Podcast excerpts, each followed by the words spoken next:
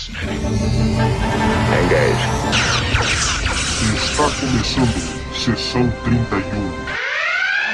Intercom.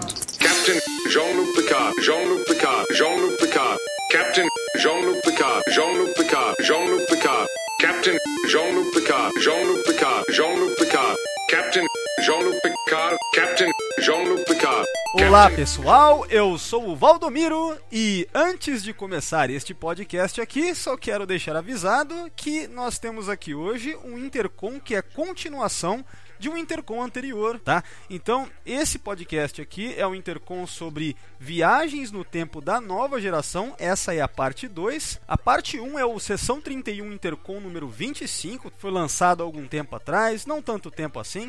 Eu particularmente achei que essa segunda parte ficou ainda melhor que a primeira, porque os melhores episódios acabaram ficando concentrados aqui nesse podcast. Tá, então eu acredito que vocês vão se divertir bastante.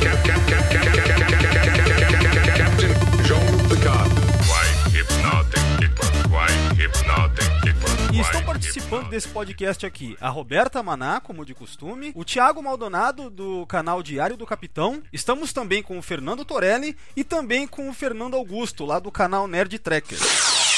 E é isso aí, pessoal. Vamos para Viajando no Tempo com a Nova Geração, parte 2. Why hypnotic people? Why hypnotic people? Why hypnotic people? Why hypnotic people? Captain Jean-Luc Picard, Jean-Luc Picard, Jean-Luc Picard, Jean-Luc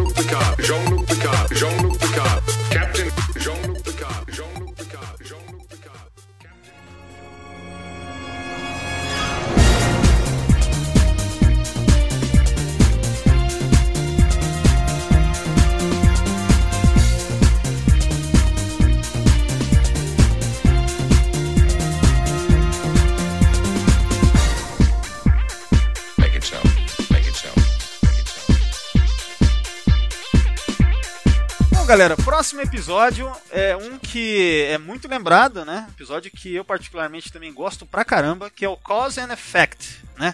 E eu não tô falando isso só porque tem a Rolaren, não, tá? O episódio é muito bom. Tá? Mais uma vez, a viagem no tempo é, consta aqui no Memory Alpha. A gente tem a- a descrição de que é Temporal Distortion, né? De fato, no episódio é isso, né? Distorção temporal. Que a gente tem, na verdade, uma questão meio de loop, né? Mais uma vez, aí entra aquele lance que o próprio. é, quem que tava falando? Era o Felipe, né, no começo? Que esse é um episódio do tipo Feitiço do Tempo lá, né? Aquele filme do Bill Murray lá, o Dia, da, Marmota. lá, né?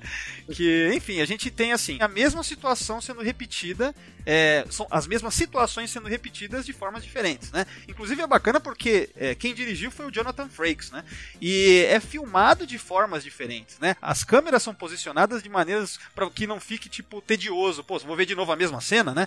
Então tem pequenas diferenças em diálogos, tal. Então é um episódio muito bem cuidado nesse sentido também, né? Esse episódio é muito foda, meu, o final, né, cara? Quando a gente tem a Bozeman, né? Puta, aquilo ali é maravilhoso, né, cara? É, mais uma vez, referência direta ao período ali do século 23, né? Dos filmes da série clássica tal. Enfim, quem, quem quer começar a falar de Cause and Effect aí? Cara, eu acho esse episódio do caralho, cara. É muito bom esse episódio da maneira que ele foi construído. Porque ele não chega a ser uma viagem no tempo, é uma distorção, é um looping. E a maneira que ele foi construído, exatamente, você não- ele não fica cansativo. Você gosta de ver as mesmas cenas de várias vezes, tipo, meu, como isso vai ser resolvido. Mas eu acho excelente. Olha, eu, eu sempre gostei de ver que o capitão da Bozeman é o Kelsey Kramer, né? Que, É o Fera? que- que- é, é o Fera, é o Frazier. E ele tá naquele episódio simplesmente porque o ator é muito fã de Jornadas Estrelas. Porque ele já era razoavelmente famoso nesse ponto. Ele porque já tinha feito Cheers. É, e, Fra- e eu acho que ele tava pra fazer a série dele nessa época, o Fraser lá. E tipo. O Fraser é de 94, se não me engano. É, ele tá. É, ele ainda não tá fazendo, mas ele já era famoso, o ator, né? É, eu, uma coisa que eu lembro, que inclusive é, eu esqueci de comentar quando a gente fez no começo do ano aquele podcast do Search for Spock, né, do A Procura de Spock, é que uma das curiosidades que eu tinha visto é que na tripulação do capitão da Bozeman, ali, do, desse do Kelsey Grammer, era pra estar a Savik com a atriz Robin Curtis fazendo, né? E que eu não lembro por qual razão acabou que não contrataram ela, né? Acabou que ficou de lado. Mas ia ser muito foda se a Savik tivesse ali, né? Pensa aí. Cara, eu tenho, Nossa, eu tenho uma dúvida. É, qual, qual, qual o destino da, da, da Bozeman e a, e a tripulação? Porque no All the Good, uh, All the Good Things, eles, eles, eles, eles mencionam a Bozeman. É a mesma Bozeman? Cara, a Bo... não é que é o seguinte, a Boseman, ela é mencionada, né? Acho que não somente no All Good Things. Eu me recordo aí, acho de ter visto. Porque algumas naves antigas, principalmente principalmente se há necessidade disso, eu fico imaginando com a, por exemplo, é, durante a Guerra do Domínio, eles devem ter botado muita nave é, é, estacionada pra, é, é, em serviço. É, tanto é que tinha um monte daquelas tipo de classe que nem da. Como é que chama? Miranda. Da Reliant, Miranda né? Class. É, Miranda. Class. né? Mas também é mais, a gente sabe que na verdade é uma questão orçamentária, né? Sim, sim. Mas, mas, mas, mas, mas pra, na Marinha de Guerra, a questão orçamentária também. Aí, boto- Ah, mas Mesmo navio faz durante total 50 anos. sentido eles recomissionarem a nave, dar uma atualizada no software e manda pra briga, né? Sim, sim, sim, sim. É. Afinal, a nave, não é que a nave tem 200 anos, ela tem 200 anos, mas ela tava nova, ela ficou parada no tempo. Sim, sim. É verdade. Cara, mas é, mas é, é muito legal, né? A única coisa é o episódio, enfim, do caralho e tal, mas a única coisa que eu vejo que é um ponto fraco, assim, que me dá uma incomodada, é aquele negócio do data, o número 3 lá. Ah, não, número 3, né? Aí, meu, tem solução mais difícil, ele tem que olhar pros pins do, do- no pescoço do hiker pra ele sacar o, t- número 3 pra daí. Ah, tá. É, tem- o- eu tenho que ir pela ordem do hiker, porque ele tá certo. Cara, Tem que ser o número um, né, porra, pelo menos. É verdade. É, porque o Data também tem três pins, né? É ridículo. Não, sem contar que quando mostra o Data olhando pro hiker e daí ele digitando naquele, na, naquele, naquela band no, no braço dele, ele digita um monte de coisa, cara. Não pode ter sido só três que ele digitou ali. Um monte de coisa. Não, não, não. Você tem que entender assim, ele, ele cancelou a ordem dele e colocou a ordem do Hiker, entendeu? E você tem que dar aquela emoção do episódio, né, meu amigo? apertar o botão, apertar coisa é fácil, assim, entendeu? Mas, bom, eu gostei do, do, do número 3. Porque assim, eles não tem como mandar uma mensagem. Tem que ser alguma coisa muito sutil, entendeu? Que só o cara ali conseguiria, entendeu? Pô, então, mas aí, ó, número um seria melhor, né, cara? Um, É o número um, que é o número um, é o Hiker, porra. é, cara. Ou alguma coisa. Cara, não sei, cara. Achei muito. né, é- é isso aí é aquele negócio assim que eu achei mais ou menos, mas de boa, vai. Deixa passar, né? Eu gostei, eu gostei pra caralho desse episódio. Quando apareceu a Miranda toda eu adorei. Só que assim, quando o cara virou, o, o Picard virou pro cara e falou assim: ah, você precisa se atualizar, tipo, né, daquele drama que ele ficou sei quantos anos, aí ele só ele pegar a nave dele, ir até o Sol, dar uma volta no Sol e voltar no tempo. Ah, aliás, cara, isso vai me, vai me levar a comentar eh, as críticas. Não comenta, não comenta, se você quiser comentar no filme do DJ, cara. não, não, não, não, não é isso não. Não é isso não. É relativo aos é, outros tipos de viagem no tempo que a gente vai ver nos próximos episódios aí. É, porque é o seguinte, só me adiantando um pouco, quer dizer, cara, é, se a gente tá falando de viagem no tempo em Star Trek, a gente já comentou várias vezes, já tirou sarro pra caralho, que é a coisa mais simples do mundo. É só dar a volta no sol, já era, fechou, todo mundo volta no tempo, né? Aí pra quê? Pra quê que os caras ficam inventando demais, assim, sabe? Que nem o próximo episódio. Ah, Vocês têm mais alguma coisa do Cause and Effect ou a gente já pula pro próximo aí? Não. Não? Vamos nessa Cara, então. eu só, queria, eu só queria falar que o mais idiota que dá uma volta em torno do Sol é, pareça, tem coisa pior, que nem girar a Terra ao contrário. O super-homem não girou a Terra ao contrário. Ele voou tão rápido que parecia que a Terra tava girando ao contrário. Cara, que bonito, né? É, próximo episódio aí, que, que sobre viagem no tempo, é Time Zero, né? Eu vou adiantar uma coisa. Eu particularmente gosto do episódio, principalmente do, do segundo, acho. É, inclusive, é, eu queria comentar que eu não via Time Zero, a- os dois episódios, fazia uns sete anos. E na época foi a primeira vez que eu vi. Quer dizer, essa foi a segunda vez que eu assisti esses episódios. E foi legal que boas partes deles eu tinha coisas que eu não lembrava. Eu me senti vendo pela primeira vez. Foi muito bom isso aí, né? e ainda mais nesse lance de estar vendo na- com a qualidade do Blu-ray, né? Mas enfim, eu gosto dos episódios tal, tem muitas cenas legais. Cara, no segundo episódio, então, tem tanta coisa engraçada lá do Picard fingindo que ele faz parte de um grupo de teatro com, meu, Uhum. com o senior staff, cara. Aquilo ali é muito legal. Tudo é muito legal. O episódio é bonito visualmente, figurinos diversos, cara, é muito bacana. No entanto, cara, uma coisa que me, me irrita, que é o que a gente estava falando sobre a facilidade de viajar no tempo em Star Trek, é que, já que a gente sabe disso, que é tão fácil, pra que que os caras inventam aquela coisa extremamente elaborada que consome um puta tempo de Tecnobabble que enche o saco, cara, pra explicar como que aquela raça dos Dividian conseguem voltar no tempo pra Terra lá do século XIX, né? Então, esse é o ponto do excesso de Tecnobabble que tem no Time Zero, que é uma coisa que me incomoda muito também no, no All Good Things, depois eu vou comentar também, né? Achei super legal ver a Guinan, uma mulher negra, naquele contexto, sendo é, estando bem inserida socialmente, é, tendo a opinião dela ouvida, sabe? Achei é, essa foi uma das coisas que me chamou bastante atenção no episódio, Posso falar? que eu gostei bastante. E, é, eu tenho quase certeza que é uma referência à Madame, à Madame C.J. Walker. Foi a primeira milionária negra dos Estados Unidos no século XIX. Hum, Caramba, não sabia disso. Não. também não. Interessante. E, Ela, tem- vendia cosméticos. e a gente tem o a gente tem o Mark Twain, né, cara? O, o escritor lá, o poeta. O Mark tal. Twain e tem outro escritor também, que é o Jack London, que é o. Sim, que é é o, o ajudante lá do o cara Tá. do céu. Caramba, isso eu não sabia não. Não sabia que era. Tinha sacado. E nesse episódio, então, a desculpa de viagem no tempo é vórtex temporal, né? Então esse vórtex. Olha só, cara, é tão. Esse vórtex é o seguinte, né, cara? É, eles usam. o- Os aliens, eles usam uma chamada ondas triólicas, né? Triolic waves, junto com uma raça, é, uma criatura chamada de Ophidian, que é no formato de cajado. E aí eles projetam isso dentro daquela. da, da caverna dos Dividian, lá em Dividian 2, até aquela caverna, né? Não é isso? De uma caverna para outra, né? Lá na Terra do século XIX, né? É, cara, assim, para que. E os caras perdem tanto tempo no episódio para elaborar como eles vão conseguir replicar essa tecnologia, né? No primeiro, principalmente, tem isso aí, é, para conseguir chegar lá, né? Sabe? É, é muita, muita coisa, sabe? Que não precisava, na minha opinião. Perde Sabe o que, que, que, que eu não entendo? Quando o Data pega a cabeça dele, e aí até é engraçado, porque, tipo assim, toda. Existe uma comoção toda do pessoal. E ele tá super analítico, olhando é, na- e, e- e sendo, sendo bem prático. Não, eu vou morrer, não sei o que mais. E aí, tá, mas eles não conseguem reavivar a tua cabeça? Não, não, porque se passou muito tempo, não sei o que mais, então não tem menor jeito dessa cabeça voltar a funcionar no meu corpo. Então, tipo assim, o Data, que é a pessoa que mais entende sobre si e sobre a sua, o seu cérebro po- positrônico e sobre os seus mecanismos de funcionamento, ele concluiu que aquela cabeça não tem jeito. E aí no final, o George consegue fazer aquela cabeça antiga funcionar no corpo novo. Não, e pior, né, cara? Eu, ó, eu não engoli. A história no geral desse episódio duplo, no geral eu não engoli muito bem, não, cara. Porque assim, quer dizer então que a partir desse momento, desse episódio até o Nemesis, o, o Data tá usando a cabeça dele de 500 anos atrás, cara. Tem noção Sim. disso? Sim. O absurdo disso, cara. Sabe? Porque, tipo assim, as memórias, as memórias faz sentido que ele tenha, que ele as tenha todas. Porque daí, beleza, é, foram as memórias da cabeça que, que caiu naquele momento lá e aí foi recuperada.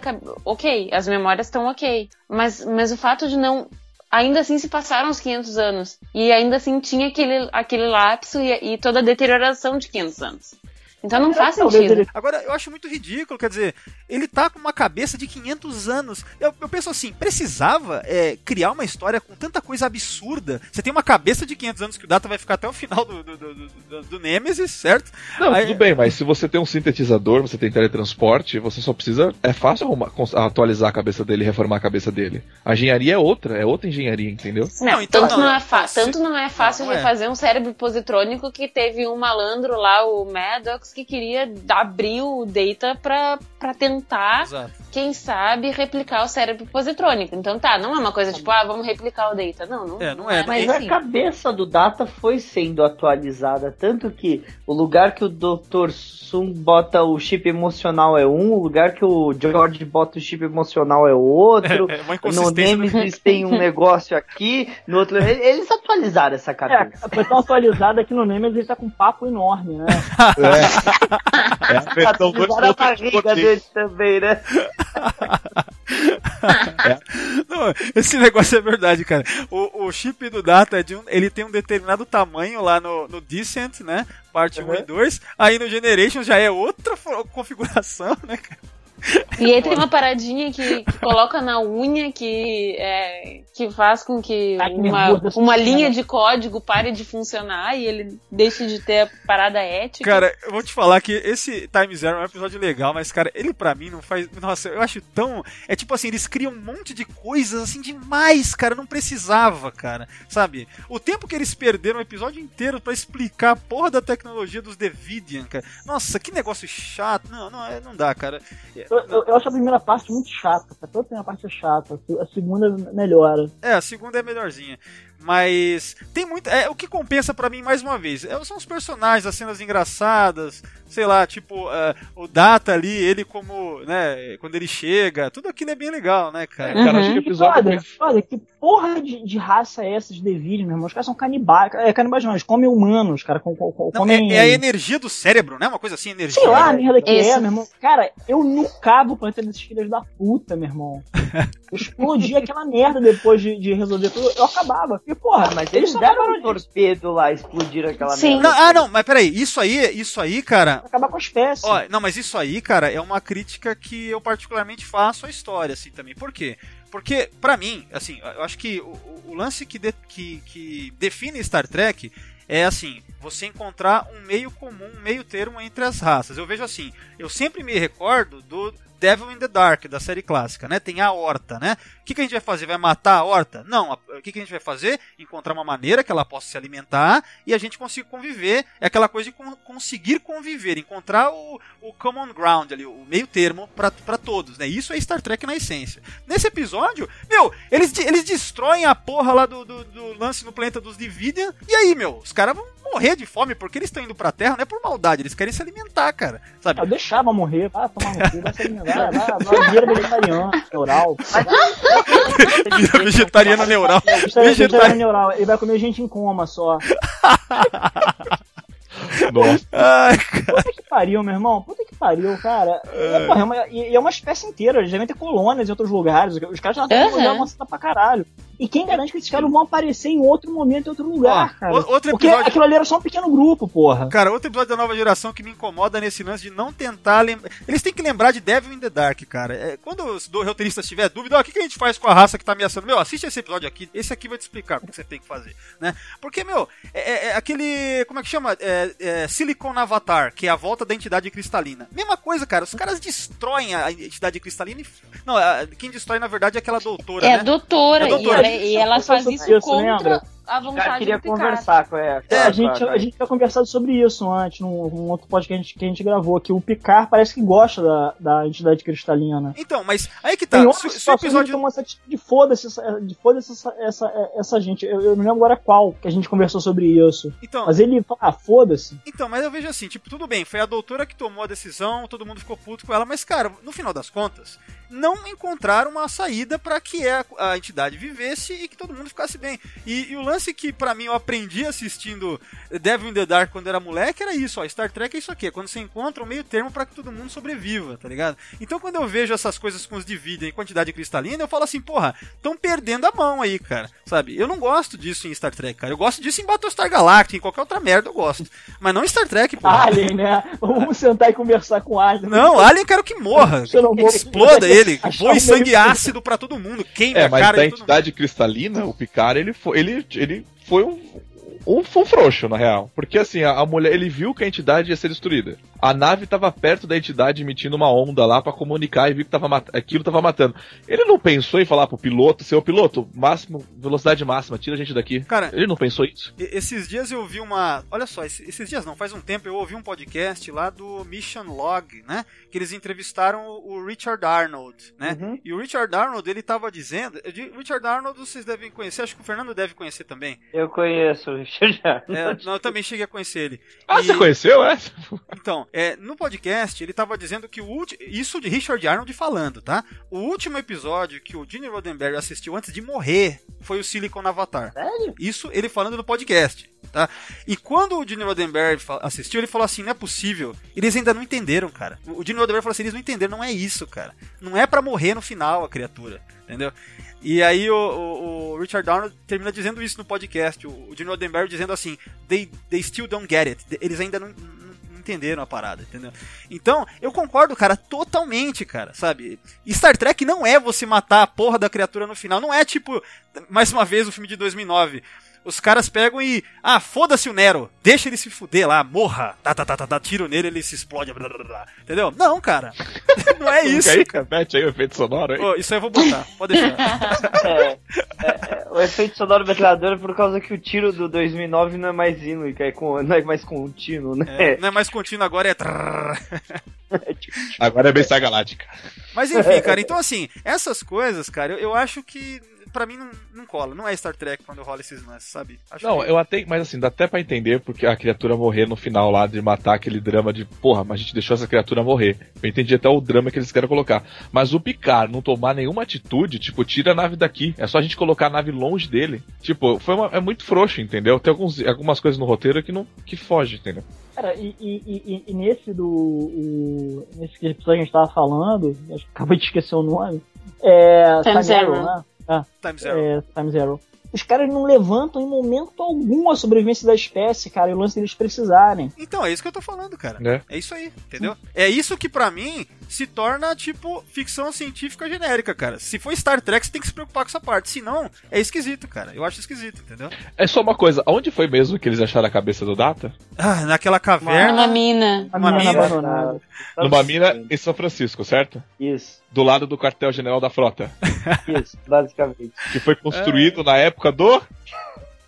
Tipo, Kirk. Terremoto? né? É, não, mas, cara, é, eles construíram aquele quartel-general, cara, muito antes, tipo, da Eu nova. acho que foi na época do Arte. É, né? não, deve ter sido lá pra. Deve ter sido Tipo, pra- você me constrói um negócio, você só vai me descobrir que tem uma caverna, tipo, milhares de anos depois, cara. Porra. Cara, devia ser uma caverna muito funda, porque nem o terremoto que teve lá derrubou ela.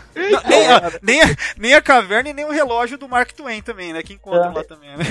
O, o ataque Zindi na Terra matou 8 milhões, mas deixou a caverna Se tiver alguma merda, eu vou correr pra essa caverna. Caramba, cara, é verdade, hein, cara. Me- Mesmo aquele ataque, não só o ataque Zindi, né? O ataque dos, domi, do, do- dos Brin. Lembra do ataque dos Brin também? Sim. Aí, ó, também, a cabeça do Data. Não, se bem que ele já tinha. É, Não, o, já tinha, o já, ataque já dos é uns 10 anos pra frente. É, já, já Não, é uma década. Uma mas- década tipo assim, ufa, né? Ufa, né? Quase, né? Cara, mas eu achei engraçado quando eu vi, eu falei assim, como assim? Tá em São Francisco, não tá num lugar remoto. Tipo, tá num lugar que se constrói coisa pra cacete, tipo, durante todos os. uh, tipo, os 500 anos que aconteceu aquilo. Eu falei, como assim? E Tá as na- fundações são tá na sede né? da Porque é uma- Academia uma da área de antidepressismo. Ai, Fica cara. imaginando o que, que tem debaixo daquela academia que ninguém sabe ainda, né? Não, tô falando, cara. Ti- Time Zero é um episódio que você começa a pensar muito nele e você só vê defeito, cara. É um episódio muito esquisito, assim, em- diversos Alguém aspectos. falou, alguém, alguém falou sobre como o Data aparece no episódio, que ele aparece do nada com a porra de uma charrete com um monte de gente. Não, e é um Ele dublê, fala- né? No- na, versão de Dublê, dá Blu-ray, pra ver- agora você enxerga o dublezão, assim, é mó legal. Direitinho. É. Pô, Assim, por que, que o cara aparece com uma, com uma, com uma, com uma charrete com um lugar pra, sei lá, cinco pessoas, porra? Ah, por quê? Porque é legal. Esse episódio é tudo assim, cara. É só porque, ah, é, deve ser legal ver eles, tipo, ali. Ah, então é legal, vamos fazer, sabe? É, é, é, é, essa cena ficou boa pro trailer. É, é bem isso. Mas uma coisa que eu gosto no, no, no Time Zero é que eles fazem uma, uma, um recall com aquele episódio da irmã da Tasha, né? Que o Data explica que ele não sente falta, é que os, o- Ah. os diagramas dele se acostumam à, à presença das pessoas. Aí o, ele pergunta pro Hiker lá, mas por que que vocês estão assim? Ele fala, é porque os nossos diagramas se acostumaram à sua presença. É muito também. boa essa cena. Falando de coisa boa do episódio, cara, aquele diálogo do Mark Twain com a Diana Troy no Turbo Elevador é ótimo. Falando sobre a, fe- a federação em si, né, cara? Como é que funciona a frota estelar, tal, o futuro, né? O futuro brilhante. Aquilo ali é Roddenberry puro, assim. Você fala, caralho, É, só não fala dos maquis e. e sessão 31 Maquis, não vamos falar nada dessa parte aqui não, mas... é, só, fala, só fala coisa boa. Não é apavora o é rapaz. Não apavora o rapaz. Você vai vender o peixe pra alguém, você vai falar, é, e tem aquela raça cibernética que quer matar a gente. Por quê? Porque, porque, porque o caso dos maquis é humanidade contra humanidade, né, porra? É, o, é a, gente, a, a gente rifando pro, pro, pro uma, o, é, populações humanas pra uma raça. Pra uma raça terrível. Enfim, isso é outro assunto.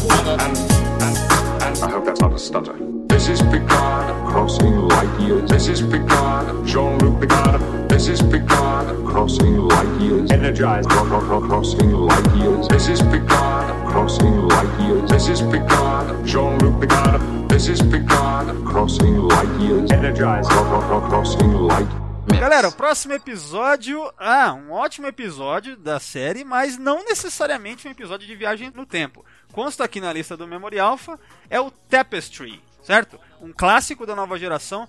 E assim, cara, é, esse episódio pra mim é um dos meus favoritos da nova geração. Eu amo esse episódio Tapestry, cara. Ele é muito foda, né? Assistindo dessa vez de novo, cara, foi até emocionante, cara. É um episódio que eu, eu acho muito foda esse episódio, cara, né? Mas relativo à viagem no tempo, não é bem isso, né? Na verdade, fica meio claro ali que ao final pode ter se passado na cabeça do Picard, pode até ter sido uma viagem no tempo anulada na sequência pelo Q. A gente fica meio no ar porque no final das contas na história o que importa é a mensagem que se passa, a lição que o Picard aprende e tal, né? Mas é isso. O que vocês acham de Tapestry nesse sentido aí? A melhor lição que se passa é que ninguém quer usar o uniforme azul. Essa é a grande realidade. Todo mundo quer ser ou o capitão ou quer ser o soldado. Mas ninguém quer ser nessa bagaça. Cara, mas eu sempre penso nisso. ah, ah, eu sempre penso nisso. Eu penso, eu penso nesse lance do. Na, no episódio do Universo Espelho da série clássica, o Spock fala, né? Tipo, é o lugar mais seguro é, é, é, é tá na parte da ciência. Ninguém, ninguém quer pegar teu posto aqui.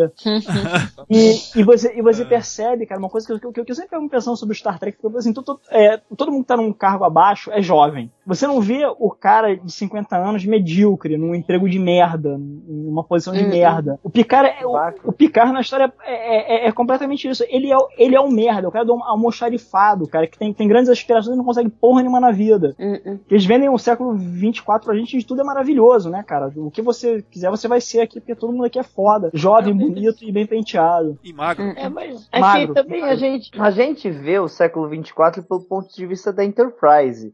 E a Enterprise é a nave capitã, é a melhor nave. Pra você estar lá, você não tem que ter passar na frota estelar, tem que ser o melhor do melhor do melhor da frota estelar, né? Cara, mas entre, entre eles tem os medíocres, cara. E, e- e tem os mais velhos também. por exemplo, eu, se eu fosse comandante de uma nave, eu teria perto de mim um cara. Um, é, você vê em qualquer história de, de, de navio e tal, o, o imediato é um cara mais velho, também experiente. Sim. Você eu, eu, eu, é um eu- cara no treinamento, né? é, eu sinto falta disso. É, gente experiente. Bom, espero que na série nova é, se toquem nisso, porque é, um- é meio que um etarismo isso. Verdade. Ah, mas olha como que é, né? Você precisa ter aquele cara meio merda, né? Pra quando tiver aquela missão assim, cara, alguém precisa morrer agora. Puta, lembrei de um cara bom agora. É. Aquele cara que veste aquele uniforme azul pra fazer essa missão. Ramírez, Ramírez é, é ótimo. Vou chamar o Ramírez. Agora, eu queria, cara, que pra ser mais humilhante, o, o tinha que estar com aquela batinha, aquela bata, sem calça. Aí, aí ia ser massa ver as pernas do, do Patrick Stewart. cara. Aquele vestido, né? Aquele famoso vestido. É, é, aquele no primeiro, episódio aparece um cara usando, não é isso? Sim, sim. Quem sabe um É. dia essa porra. Eu vou usar essa bata. Aí, ó, vai fazer um cosplay. Quero... Ouvintes, façam uma campanha aí cosplay. O Thiago de cosplay de vestido da TNG. Vamos pensar no hashtag bacana aí, galera. Calça vira bata. Parece o uniforme do, dos almirantes. Mais, mais ou menos. É. Não, vai, vai aparecer o Zack Brannigan, né? Na verdade. Ótimo, ainda tiro foto igual ele. Ai, que beleza, né? Vamos, chegamos nisso aqui. Ia falar de Tá. Tapestry, vai vendo. The line must be drawn here. Vamos lá, vamos falar do episódio agora. Assim, eu acho, eu, eu gosto do episódio, acho que é um episódio bem assim pra você realmente pensar no que, nas decisões que você toma na sua vida. É legal mostrar, tipo, o Picard na academia, né? Tipo, eu acho isso fantástico. Mas eu acho, tipo, que foi uma viagem no tempo, mas assim, mais uma, uma viagem no tempo no, no mundo do Kill, entendeu? No mundo que o Kill pode brincar e mexer no que ele quiser, entendeu? É muito legal aquele começo, né? Você está morto e eu sou Deus, né? Não, que você não é Deus, cara. Eu sou Deus sim, cara. Meu, é muito bom, cara. É muito bom. a decepção do Picard, né? Puta, tá de brincadeira, né? Josevich é um babaca. Não, e, e quando o Picard. Não, a melhor cena, cara, quando o Picard ele acaba dormindo com a amiga dele lá, né, cara? Ele acorda de manhã todo feliz, assim, do lado dele tá o Kill na cama, assim. É, É muito bom, né? Ai, cara. Esse, esse episódio também é fantástico pra mostrar pra gente que os nossos erros fazem parte de quem nós somos, né? Porque o, o Picard sempre viu aquela fase da juventude rápida dele como um erro absurdo. E, e- e é tão necessário você ter os erros da juventude, né? Uhum. É, não, isso, eu- isso eu achei legal, cara. Isso achei E mostra foda. como ele conseguiu aquele coração artificial, né? Uhum. Foi, foi, foi na segunda temporada que ele conta pro Wesley sobre a briga com os nausicanos no bar. É, não, e é legal nesse episódio que mostra que o Picard teve outras brigas com nausicanos, né? O, lance, o Picard não vai com a cara de nausicano mesmo. É mais ou menos o Cisco que tem de rusga com vulcano. Ele não gosta de vulcano, né, cara? Então é. Eu acho legal, cara, que mostrar esse lado dessa vida, né, enfim, da juventude do Picard, né? A diferença dele em relação a ele, que a gente enxerga como cara sábio, tal, né, diplomata, tal. Então, é, esse episódio é muito foda, cara, porque vai mostrando, por exemplo, esse lance de que ele vai tentando fazer as coisas do jeito que ele considera hoje que são do jeito certo, só que ele magoa os amigos, cara. Ele perde os amigos, cara, sabe? Parece que ele só tá tomando decisões erradas, né? Sendo que na verdade ele vê que aquilo é o, é o mais é o o correto, né? Então, puta, é. é. muito foda, porque essa lição que ele aprende ao final, né? Porque eis que eh, a vida dele, a vida dele inteira acabou sendo, né? Depois dessa experiência de tentar remendar e fazer do jeito que ele considera hoje como certo, a vida dele inteira acaba sendo sem tomar riscos, né? E isso acabou levando ele a não fazer o que ele mais gosta de fato, que é ser o explorador, o cara confiante que ele é no século XX, assim, na, no, no, tempo atual no e tempo. tal, né? Então, cara, é, eu acho muito foda. Assim. Uma coisa que eu acho legal que eles mostraram é que o quanto o Picard e o Kirk são o inverso um do outro. Porque o Kirk é descrito na Academia da Foto como sendo escoteiro, o primeiro da sala, o cara que fazia tudo certo. É. E você vê o Picard sendo o quê? O cara que joga água, que leva água na cara das mulheres e o caramba quatro. Aí o Kirk velho quer aquela esculacho. E o Picard velho é o cara certinho. Eles são exatamente o oposto. Verdade, cara. Esse lance aí é, é muito falado mesmo. É, no primeiro piloto do Shatner, né? Ou seja, no Where hum? No Man Has Gone Before, né? O Gary Mitchell, né? Na conversa. Não é isso? Na conversa com isso, o Gary Mitchell. Isso, o Gary Mitchell numa conversa fala que ele era. Tome cuidado com esse garoto, né? É, que ele só anda com livros, não sei o quê, né? Tipo, ele é o CDF, né? Então, de é, fato. É, isso é algo que o, a era JJ não conseguiu entender, que eles retratam o Kirk jovem como um porra louca. O que ele não deveria ser um porra louca, ele deveria ser um certinho que fez tudo certo na vida. É, cara, ele vira porra louca quando ele vira cão. Aí é que tá, os, no, nos filmes do J.J. Abrams, né? Mais uma vez, vamos voltar a eles, né? É, os personagens ali são caricaturas dos personagens da série clássica. Não são, tipo, releituras, são caricaturas. Cara, olha só, uh, deixa eu falar uma parada. Manda. Duas coisas que eu queria. Você falando mal do filme do Abrams, mas eu quero falar mal de Nemesis. Puta merda. O, o Picard tinha cabelo quando era novo, cara. Isso é verdade. Isso é verdade. Na academia o Picard tinha cabelo. Tinha cabelo. Ah, talvez ele tivesse tomado um trote, sei lá. Mas não, e é foda, né? Cabelo. Porque aquela hora no Nemesis que a Beverly acho que é a Beverly que pega uma foto do Picard na academia, né? Tá assim, é. uma, uma, uma, uma, fotinho assim, né? É, e, no, e no álbum da família. É, tá, tá, no álbum ou no porta-retrato, alguma coisa assim. E ali tá o ator que faz o Shinzon lá, né, cara? Aí você vê, porra, você compara aquilo com ele mostrando, né, no Tapestry, quando era mais jovem, com cabelo e magrelo, né, cara? Então, cara, e, e a, a, a faca do, a adaga do, do, dos nausicanos era, era pra estourar o coração dele, era pra ele ter morrido na hora. Daria Inclusive, ela tem serra, cara. Esse tipo de arma que tinha serra, faca, é, baioneta com serra, quando o nego pegava na Primeira Guerra Mundial, matava o cara, porque era considerado desumano você enfiar aquela merda em alguém. Cara, então é, significa, é, ô, ô Torelli, você tá querendo me dizer que não daria para ficar dando gargalhada depois, cara? Opa nenhuma.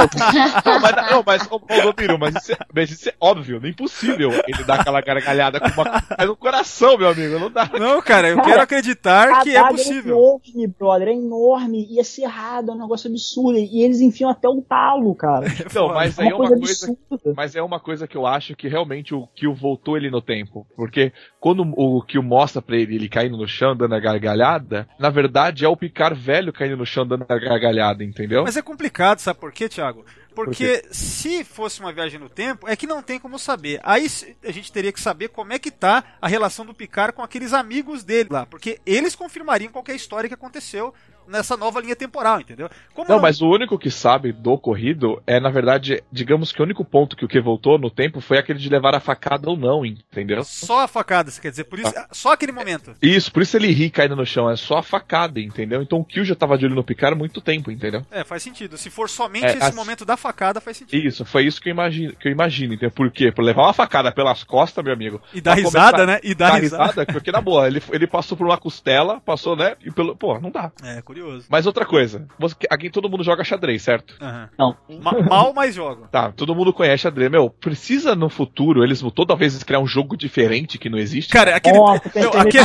cara, bem lembrado, aquele. Chama Don Jot. Don Jot. Porra, mano, que qual o jogo problema, ridículo, né, qual o cara? problema de ter uma mesa de bilhar convencional, cara, num bar Cara, da terra, Aquele, esse Don Jot é um dos jogos mais qualquer coisa que inventaram, né, cara? É, Don Jot é ruim, né? Que nem Parisian Squares, que nunca deu pra entender como é que joga. Nossa, não, mas Paris Squares não, não é aquele que o, Hi- o Hiker joga com o pai dele, que é tipo, não é aquele? Não, aquilo é uma briga que o pai, que o Hiker joga com o pai dele. É uma, é uma arte japonesa. Tem um time de Parisian Squares. Ah, Tem é, tô, grupo. conf- tô Não, confundindo. mas aquele negócio que, que mostra o hiker lutando existe? Não, Não, né? aquilo é inventado verdade. pra... Não, pra- porque eu sei que eu, eu sei que fizeram uma luta bem parecida com aquilo. Que você tá cego? Não, que você coloca toda uma armadura e luta com o cara, tipo, com É, um na- negócio na- até. naquela briga que ele luta com o pai dele, ele tá, tá cego e a arma tem um sensor pra falar pra você onde que o cara tá. Nossa, é muito... Ah, é que aquela tá. roupa de Power Rangers, né, que eles usam, né, cara? É muito... É, era uma roupa de motoqueiro pintada. Nossa, cara, que, que beleza aquilo, né? cara? A vessel has been detected in Matrix 424, Grid 116. Activate.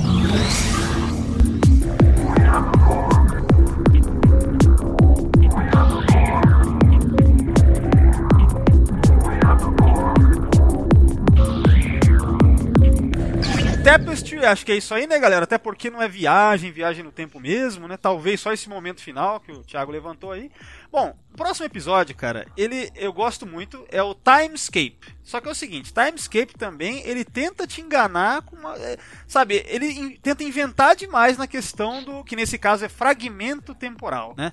É distorção É. temporal que tá acontecendo no, no local, né? Então você tem esse vai e volta ali, você precisa sair daquela distorção. Então, né? mas é assim, a explicação de- do porquê que isso acontece é o seguinte: tem aquela que eles chegam lá e veem que está sendo transmitida, tem, um- tem uma energia sendo transmitida da Enterprise para a ave de guerra romulana, né? Certo. Nesse momento, então, segundo a explicação, é o seguinte: aquela, aqueles alienígenas eles vivem tipo num tempo espacial diferente, né? O tempo diferente, é uma outra fase do tempo, sei lá, né? E aí quando tem aquela energia sendo emitida, ela tá indo direto lá para aquele, porque é o seguinte, cara. As naves romulanas, elas não têm a, o- a, a dobra, ela não é formada por aquela relação de matéria e antimatéria. Eles têm uma singularidade, né? um, um pequeno buraco negro, vamos dizer, dentro do ali do motor Então, é. deles né? Essa questão que foi levantada, acho que a primeira vez até naquele da Troy, né? Que ela vai lá no Face of the Enemy. Se eu não me engano, é lá que é falado disso pela primeira vez, né, cara?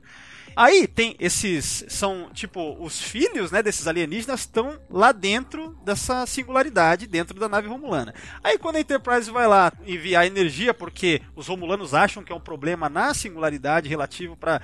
Por isso que eles estão parados ali acaba que é, machuca, sei lá, é, os aliens, os bebês alienígenas que estão lá dentro para se defenderem, re- repelem o, o- o- esse, esse raio que está sendo emitido e a partir daí as naves começam a se atacar. Esse é o problema. Pelo que eu, que eu lembro da explicação é o seguinte, tipo, quando é, é feita essa transmissão desse raio e por conta desses alienígenas bebês estarem lá, ser, eles são de uma, uma- um outro tempo espacial, uma outra o tempo deles é diferente, né? Por causa disso, geram esses fragmentos temporais que ficam espalhados na região, né? Que é o que explica os tempos diferentes que começam a ocorrer. É, por exemplo, no Runabout, no começo do episódio, que são tipo uns bolsões de fragmento que eles têm que evitar para chegar lá na nave, nas duas naves onde estão, eles estão com esse problema de é, esse tempo que está funcionando diferente para diferentes áreas ali. Então, assim, a história é legal, tem um monte de coisas bacanas, só que eu acho que é uma explicação muito complicada para uma coisa que poderia ser dita de forma mais simples, sabe? É complicada e aí a solução poderia ser simples. Tipo, vai lá e não deixa começarem a Enterprise começar a transmissão. E aí vai lá o Data. E aí a gente já sabe que tem uns Romulanos que não são Romulanos. E que, portanto, estão podendo se mexer naquele tempo que, que tá parado. E aí, aqueles, aqueles seres que estão disfarçados de Romulano foi que informaram, inclusive, a tripulação, o Picard o George e tudo mais, e a galera toda, que eles tinham que parar a transmissão antes dela começar. Logo, se, cria, se criaram os times e foram lá fazer isso. E aí o Data tá chegando para impedir o início da transmissão, e aí tem um desses aliens em forma de Romulano que vai lá e dá um choque no Data e coloca ele pro chão. Pra mim, o que que parece é que eles tentam criar essas situações, me lembra um pouco mais uma vez o Times Squared, sabe? É, ou o próprio. é, qual que é outro que a gente falou também? Eu não lembro agora. A questão assim: vamos criar primeiro a dificuldade, depois a gente vê uma solução, pode a gente inventa um Tecnobabble e foda-se, entendeu? Então fica muito na cara pra mim que. E isso aí, esse roteiro, se eu não me engano, é do Brennan Braga, né? Acho que é Brennan Braga. O Brennan As Braga. esquisitices do É, Brandon Braga. É. Então, Brennan E Braga. foi dirigido, e foi dirigido pelo filho do Spock, pelo Adam Nimoy. Isso, isso, verdade. O Adam Nimoy dirigiu. O Adam Nimoy acho que ele dirigiu mais episódios, não foi? É, Ah, dirigiu um monte. é, então eu lembro de ter visto isso daí. Mas enfim, a questão é, é uma dificuldade interessante quando você começa a assistir o episódio, você fica totalmente hipnotizado, cara, o que, que vai acontecer? Uhum. As situações são engraçadas, os personagens têm momentos ótimos, cara. É muito legal. Só que E mas, é ótimo, tipo assim, é ótimo tu tentar decifrar, entendeu? Tipo assim, ah tá, coloquei a mão aqui no, no, no, no negócio das frutas e a mão envelheceu. Nossa, olha que maluco, sabe? é, é. É, é muito bom o episódio. Nesse sentido é Só que essas bom. coisas são incongruentes, sabe? Tipo assim, cara, eles mesmos pediram pra gente impedir o início da transmissão. E aí eles vão lá e vão, vão, vão, vão tentar matar o cara que tá tentando Mas é impedir que, o é que o outro não tinha sido informado. Pelo que eu entendi, que o outro não foi informado ainda, entendeu? Não, mas cara, é aquele negócio. Mas então como é que ele vai saber o que o cara tá indo lá fazer? É, por que, que ele vai necessariamente atacar o Data? Tipo, né? É, é pra, pra mim é, é tipo assim, é, é para nos enganar. O roteiro, ele é pra enganar a audiência, entendeu? Ele não é pra fazer, assim, de fato um sentido, entendeu? É, e é o que a gente vê em vários episódios da nova geração, por exemplo, não só da nova geração. A Voyager também tem isso aí, a Deep Space Nine deve ter em grau menor tal. Mas, cara, a gente vê muito isso na nova geração. Que é quando você tem essa história extremamente elaborada, cara, mas que não precisava de tanto às vezes. E, e no final parece que a gente tá sendo enganado, assim, sabe? Eu me sinto um pouco assim, sabe? Mas é um episódio que eu gosto de ver pra caramba, porque além disso ele tem cenas legais de ação, assim, as naves e tal, né, cara? E você fica realmente numa dúvida, cara, o que, que tá acontecendo, né? Outra coisa, essa também, esse episódio é a única. Porque nem na Deep Space Nine mostra o interior do Runabout. Não Parte mostra. de trás. A parte de trás na Deep, eles só mostram a parte da frente. Nunca mostra a parte, nenhuma discussão na parte de trás, no alojamento. É, isso é verdade, porque em teoria o runabout é tão grande que eles colocam, é, leva passageiros e passageiros lá atrás e tal. E eles mostram toda uma sala de jantar lá atrás deles, É. né? Sim, Em. Voyager tem um episódio daquele do, do Doutor Holográfico e da Seven que mostra a parte de trás. Não, mas na Voyager É, é. mas a parte de trás do Delta Flyer. é- é Da da- Delta Ah, Flyer, tá, a tá, Delta tá, Flyer é tá, outra. Esse, desse modelo, é a única vez que mostra é nesse, nesse episódio. Ah, interessante. E uma coisa boa também, né? Pelo amor de Deus, agora sim ela está usando uniforme decente, né? Uniforme, né? Ah, não, essa época aí, né? É. Isso aí já é sexta temporada, né? Sim, É, já é depois É, que é o verdade. Capitão Diálogo deu uma bronca nela e falou: dá pra botar o uniforme, por favor? Ai. É, mas a gente tem inspetor que... do colégio, né? Tomar um esporro. Só que a gente tem que ser justa. Porque a Marina Sirtis, ela nunca gostou daquele uniforme. Ela sempre quis o uniforme, o uniforme certo. Ela sempre quis, tipo, fazer parte da tripulação. Só que, os, só que o pessoal não, não achava que ela tinha que ser a mulher do decote. É foda, Não, né? cara, é ridículo isso, porque ela é uma oficial da ponte. E o oficial da ponte usa o quê, meu querido? Um colã? Não, um uniforme. Meu, deve ser muito merda, né? Tipo, a Marina Sirtis sempre quis, aí ela tem que interpretar uma cena em que ela toma um esporro por estar usando o decote. Não, é muita sacanagem com a. Marina Sirtis, É. né, cara?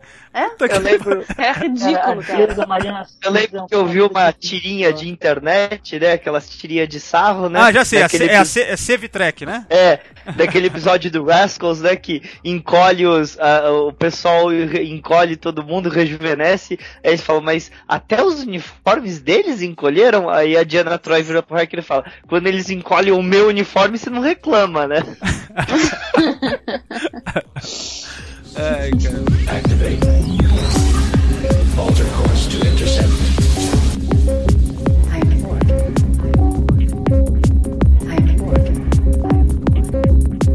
Próximo episódio aí, galera, é um dos meus menos favoritos, né? Junto com Matter of Time, né? Que é o Firstborn. Onde a gente tem aquela história em que o Alexander. Alexander. Só uma pergunta, todo mundo gosta desse episódio, sim ou não? Ah, cara, eu gosto, gosto menos. Então, né? pro- então já, vamos, porque- já vamos pro próximo episódio logo, então, porque é muito chato.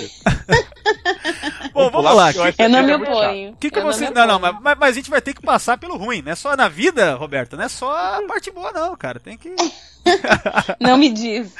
oh, really, né? Mas, ó, é, vamos lá. Firstborn, o que, que vocês A têm gente dizer? não pode só receber o salário? Nada. Tem que trabalhar Tem que também? se foder. É. Droga. Olha, o que eu gosto nesse episódio é que a gente vai ver de novo as irmãs duras, né? Aliás, ô, ô Fernando, clássicos. quando eu tava reassistindo agora de novo, eu fiquei pensando uma coisa. Esse episódio, acho que ele é o 21 né? Da sétima temporada. É, é, isso. Isso. Ou seja, já é 21º. final da série. Nessa mesma época, fazia pouco tempo que tinha tido aquele episódio em que elas aparecem na Deep Space Nine. Deep Tanto- Space Nine. Esse episódio é uma continuação daquele episódio É. e explica por que, que elas vão estar no Generations. Esse Então- episódio é uma lição. Exatamente, é isso que eu, que eu ia, que eu ia comentar agora.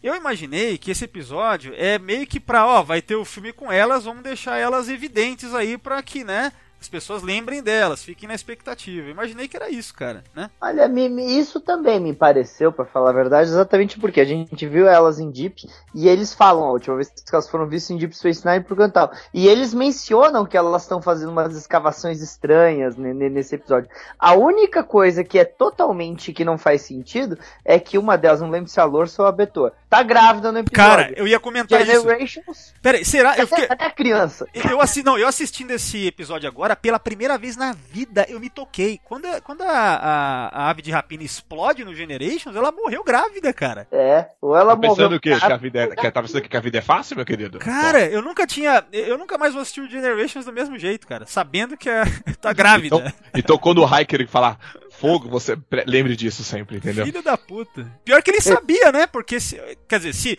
se, se comentaram, né? Deve ter, deve ter virado um comentário ali na, na Enterprise. Não, dele. sabia, claro que sabia. Caralho, cara, que louco, hein? Isso aí foi uma coisa interessante. Mas enfim, é, você tava falando aí, Fernando, das coisas que você gosta, né? Daí. É, eu gosto dessa ligação, porque eu adoro ligações entre episódios pra mostrar que o universo de Fernando Estrelas não é um episódio depois outro, é uma coisa muito maior. E mais, ó, uma coisa que você falou agora que eu gosto de falar pra essas novas gerações é o seguinte: ai, porque o MCU, né, o Marvel Cinematic Universe, nossa, a primeira. Cara, Star Trek já faz isso há mais de 20, quase 30 anos. Vamos colocar da nova geração pra frente, assim, né? Essa coisa de interligação entre várias séries e filmes, né? Toma essa, né? Então, é- Quando eles criaram a nova geração em 87, eles já estavam fazendo o MCU deles lá, só que era o Star Trek U, sei lá. então é. E não só, Stargate fez isso também, Babylon 5 fez isso, vamos lá. É, é. Mas, mas vamos dizer que Star Trek meio que, né, meu, é pioneiro em muita coisa nesse sentido, né, cara? É, é- é- é as críticas que a gente tem que fazer à Paramount. Todo mundo quer fazer o que a Marvel tá fazendo ter criado aquele universo. A Paramount tinha um universo superdimensional, interdimensional criado, linkado e tal, e eles falaram, ah, quer saber, vamos deixar essa franquia meio que falecer. É. Que, que ninguém quer saber disso mais, não, né? Aí vem, ó, vem o, o- o Kevin Feige lá da, do- no MCU lá e cria um império, né, cara? É, é foda, né, cara? Bom, Firstborn, galera, ó, eu quero comentar que eu acho ridículo o, o Alexander querer matar a si mesmo quando criança. Aquilo lá não tem sentido. Por que, que ele quer fazer aquilo? Ah, eu não entendo, brother. Eu odeio o Alexander, moleque chato da porra. não, eu, eu entendo que ele. Eu entendo isso, eu, Cara, por mim, foda-se. Cara, cara, eu queria muito gostar da relação do Worf com o filho. É, é, eu, eu, eu, eu, eu acho uma porrada de qualidade. Eu acho legal esse lance do moleque ser meio Klingon. Um, um- um- ele é um quarto Klingon, não é isso? Isso. É, porra, eu acho legal pra caralho isso, desenvolver isso, um Klingon com coração. Mas, porra, é chato, porque o moleque é muito ruim, brother. Muito ruim. E feio, feio. Ele é feio com muita maquiagem. Eu, eu acho assim, Nossa, tipo, feio. no Reunion, né, quando morre a, a Kylir, eu achei do caralho, né, porque, porra, vai ficar aí o moleque, né, órfão tal, não sei o que. Tudo, né, aí depois a gente vê que foi mais, muito mais ou menos na quinta temporada, toda aquela parada de. Nossa, e o pior que essa coisa do Worf tendo que criar o moleque foi o que criou a justificativa pra inventarem, mais uma vez vou reclamar aqui do romance ridículo da Troy com o Worf, né? Porque ela começou a se aproximar ali do, dos dois pra, pra, porque o pai e filho estavam tendo problemas, e isso os roteiristas entenderam que, ah, então ela pode desenvolver um romance também, né? Porra, uma merda. Mas enfim, pelo menos eu penso o seguinte, que os episódios da Deep Space Nine com o Alexander eu acho do caralho, sabe? Aqueles dois lá, né? Que é o. É, isso eu gosto, eu gosto. É, e também aquele do casamento do Worf com a Jadzia, né? Que o Alexander vem pro casamento. São esses dois, né? Sim, é. Eu, eu não lembro dele aparecer em outro sem ser esses dois. É. A questão, então, assim, essa fase adolescente pra adulto do Alexander eu achei do caralho, sabe? É aquele que ele não tem a menor ideia de como ser um, um Klingon, de como se luta, de como se faz porra nenhuma. É, E não, resolve servir numa nave. Não, é e não é- É, e não por é qualquer incrível nave. que pareça, E por que um- pareça, esse episódio conversa muito com o Firstborn, né? Porque nesse episódio o Worf tá tentando passar mais valores Klingons e ele não quer aprender. É. Não, e não é qualquer nave Klingon, é, é a Rotaran, não é? É, a Rotaro, a nave do Martok. É, que o Worf é a primeira Sim. oficial tal. E eles têm aquela coisa, pô, quem que é esse moleque aí que não sabe nada, né? Tal. Então, cara, se a gente teve que aguentar Alexander na, na nova geração, pelo menos serviu pra ter esse episódio na Deep Space Nine, eu penso, sabe? Então. É, o Alexander é, foi, foi, foi. Ele podia ter sido mais bem. Ele, ele virou um menino chato mesmo. Uhum. É, muito Cara, merda. podiam ter mudado o ator, cara. Com tanta maquiagem nem ia perceber, porra. Não, e aí, cara, eles ainda conseguiram unir o pior de dois mundos, né? Fazendo a trocadilha aí, quando tem ele junto com a Luaxana Troy. Lembram disso? Na banheira? Nossa, ah, não. Ele pegou Nossa. pesado. né? Vamos falar do filme do JJ, não lembra disso não. Ai, que Mas eu, beleza. que- eu queria falar do Alexander que ele cresceu, porque esse episódio foi o último que a gente vê ele na nova geração. De repente, nos, seria o quê? 3, 4 anos pra frente, ele tá com 16 anos de idade, 18, sei lá. Não, não Caramba. só isso. Cara, não só isso. A primeira vez que a Kylie aparece com ele lá, ele é um molequinho, né? Já crescido pra caralho, né? Perto do. Assim, é, ele, ele- ele- eles fizeram na segunda temporada da nova geração, e na terceira ele tinha 5 anos de idade. É incrível, é incrível, né? Esse menino tem uns, uns pulos de crescimento que eu vou te contar.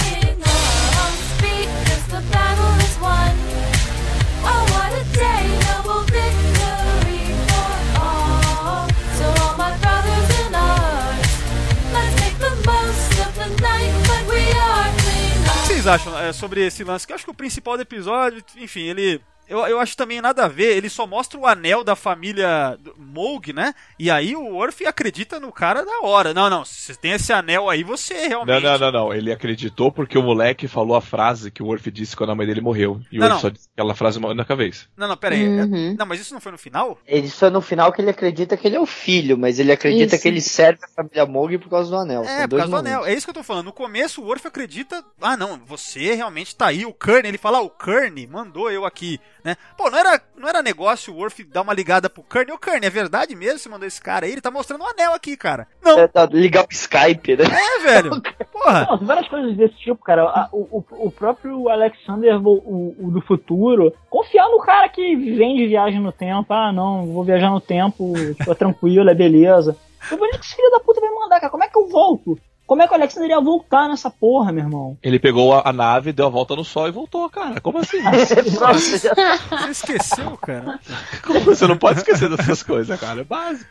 Mas então, é, aí pra piorar pra mim no, no, no final, essa coisa dele querer matar a si mesmo quando criança, pra quê? Se a culpa que ele sentia era que ele não conseguiu proteger o Worf lá no Alto Conselho Klingon, o Worf acabou sendo assassinado lá e o caramba, certo? O que, que ia acontecer se ele matasse a si mesmo quando era criança? Porra nenhuma. Por que, que ele ia se matar quando criança? Se ele tá com raiva Ia de fazer si, um bem tremendo, um bem, um bem tremendo pro Worf, cara. O Worf ia ficar feliz. só por isso, então, né, cara? Então eu acho. Nossa, é, esse episódio aí. É, não faz nenhum sentido. Mais Olha- alguma coisa? O que, que vocês acham aí? Eu falei pra você pular esse episódio, é muito ruim. Eu falei, eu falei. Uma coisa que eu gosto. Ah, não, porra, é eu gosto da, da, da luta. Pra que que é, Fernando? Não entendi. Eu, eu, eu gosto da encenação da luta, da, da história do quarta. Molor. Ah, tá. Não, e, o- e o, o outro Fernando também tá falando aí. né? Assim, porra, me chama de Torelli pra Ah, é. fazer diferença. Eu falei que uma coisa que eu gosto desse episódio é que o Quark aparece nele, né? O Armin Freeman faz uma participação especial, falando onde foi parar as irmãs Durras. Sim. Uhum. Isso é legal, isso é verdade. E, e é- e eu assistindo em. ah, assim, né, nesse, no Blu-ray, né? Aí é bacana que a gente vê como seria né, se, a, se a Deep Space Nine né, fizessem também esse tratamento remastered, né? Assim como naquele episódio Birthright, onde realmente tem um crossover com a Deep Space Nine, né? E aí tem várias cenas lá, você vê no Blu-ray, cara, você fala, caralho, meu, que pena que não vão fazer pelo jeito, viu? Uma coisa interessante é que o ator que faz o, o, o Alexander velho, ele é o do Dot- ele também faz o Dr. Moura, que é o pai do Odo. É verdade, é verdade, Dr. Moura, é o mesmo ator. Hum. É, ele, tem, ele tem um olhar bem característico, voz, assim, né? Dá pra. Viu? Ó, conseguimos achar bastante coisa pra fazer no episódio. Porque a história dele em si, né, cara? Falta as coisas. Bom, então é o seguinte, ó, acho que de Firstborn tá ok. Vamos partir agora para o último episódio desse podcast que a gente vai comentar aqui, que ainda bem que é um grande episódio, um ótimo episódio da série, um dos melhores da franquia, All Good Things, um clássico absoluto, né? Quem quer começar a falar de All Good Things aí? Eu posso começar pelo furo? Manda Pra bala. depois a gente ficar falando das coisas. Fala mal de. All Good Things. A gente começa descendo o pau e no final, ah, não, muito legal. Depois a gente fala de É. All Good Things. Ah, não, então, olha só. O Q conti o, o, o contínuo que é, que, deve ser, sei lá, tá. O Q Continuum decide fazer um julgamento da humanidade. Aí, o nosso Q preferido convence o contínuo a dar uma ajudinha ao Picard, que vai ser fazendo esse jogo dos três tempos do Picard, levando ele pro passado, presente, do, do presente pro passado e pro futuro. Só que é justamente, e, é- tá, e aí a gente conclui que o julgamento que o Q Continuum decide fazer da humanidade é fazer com que o Picard decifre é, ou consiga salvar a humanidade dessa junção de tempo e antitempo. Correto? Só que a junção de tempo e antitempo, ela é criada, ou a, a, a singularidade tempo-antitempo, ela é criada pelo fato de o Picard estar tentando analisar a singularidade nos três tempos diferentes. Exatamente. É, ele faz. é. Eu pensei, eu pensei nisso, eu tava assistindo o episódio de novo, eu falei, cara, não faz sentido, cara. É uma. é- é- e, o, e o pior pra mim, quando que eu me liguei que não fazia sentido? Quando no final o Picard chega pro Kill e fala assim: Obrigado, Kill, por ter me ajudado. Caralho, como assim obrigado? Se a merda toda já tava feita. O Kill, a única coisa que ele fez foi tipo: é, Ah tá, vou te dar dicas. Mas, cara, se ele não desse as dicas. É, é, ou seja, se o contínuo não tivesse decidido em primeiro lugar fazer, o- é, ou seja, essa coisa da, de colocar aquele problema da distorção temporal, mas quem criou foi o próprio Picard. O, o Kill não tem nada, ele não ajudou o Picard, na verdade, fazia parte do plano do Kill contínuo junto com o Kill, né? Não faz sentido esse plano. Não, na, na verdade ele, ele, é, ele ajudou, mas, mas ele, ajudando ele criou o problema. Então, Aí que, é que, que tá o ajuda, negócio. que ajuda que só, é que, só que a questão toda é a seguinte: o problema não teria sido criado se o nosso que preferido, se John Delancey não tivesse é, feito, não, não tivesse ajudado, senão ia ter começado o problema.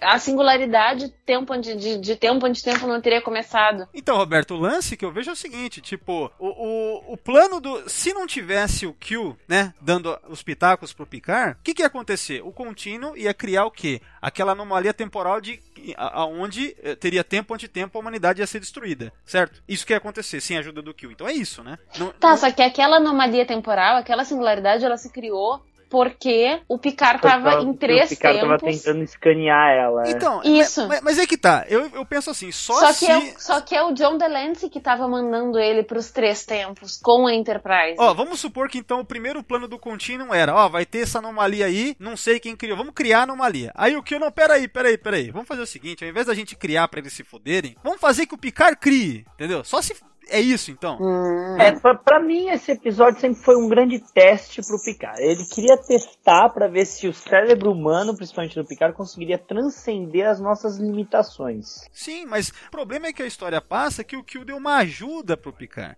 Sendo que não é uma ajuda, cara. O Picard, quando ele agradece, não faz sentido ele agradecer. Porque quem botou ele nessa confusão foi o próprio Kill, sabe? Então como que ele agradece ao Kill? Obrigado. Porra. Eu É. acho que ele agradece exatamente por abrir os olhos deles e ver que a exploração é, pode ser muito superior ao que eles estavam fazendo, né? É, nesse, É, nesse aspecto, isso é o que justifica toda, todo o drama e, e o peso que a história tem. Né? Porque o peso em si da história e o drama, isso aí não se perde. Né? A gente sente isso, a coisa de que quando o Kill fala. É legal quando o Kill fala, nossa, vocês tinham, durante esse tempo todo, nesses sete anos, aí o Kill meio que fala, ah não, vocês discutiram sobre o ranking do Riker. Tentaram. é, o- vendo a- a- os, os Psychobabbles da Diana Troy. Nossa, que legal que vocês fizeram nesses sete anos. o Data tentará- tentando virar humano. Como vocês são pequenos, né? Então, esses diálogos são ótimos, cara, ótimos, né?